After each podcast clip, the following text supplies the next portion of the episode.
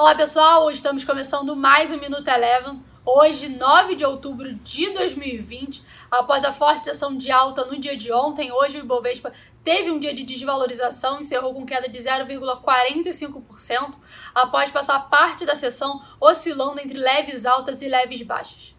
O movimento descolado das bolsas americanas aconteceu ainda em meio às incertezas no cenário político e no cenário fiscal, e também com os investidores preferindo zerar suas posições antes do feriado que acontece na próxima segunda-feira aqui no Brasil, onde a bolsa brasileira não vai funcionar. Destaque de alta hoje ficou por conta das ações da MRV, que subiram em torno de 8,5%, após a companhia divulgar uma prévia operacional bem forte.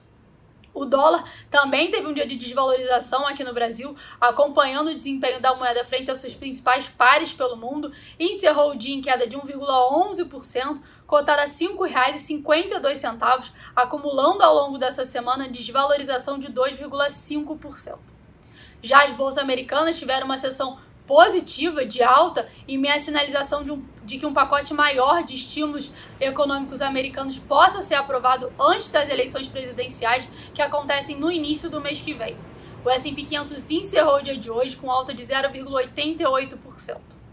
Já dentre as commodities, destaque positivo ficou por conta do minério de ferro, que volta de um feriado prolongado na China e que teve alta superior a 5%. O Minuto Eleven de hoje fica por aqui. Se você quiser ter acesso a mais conteúdos como esse, inscreva-se em nosso site www.elevafinancial.com e siga a Eleven também nas redes sociais. Eu sou a Jéssica Feitosa e eu te espero no próximo Minuto Eleven.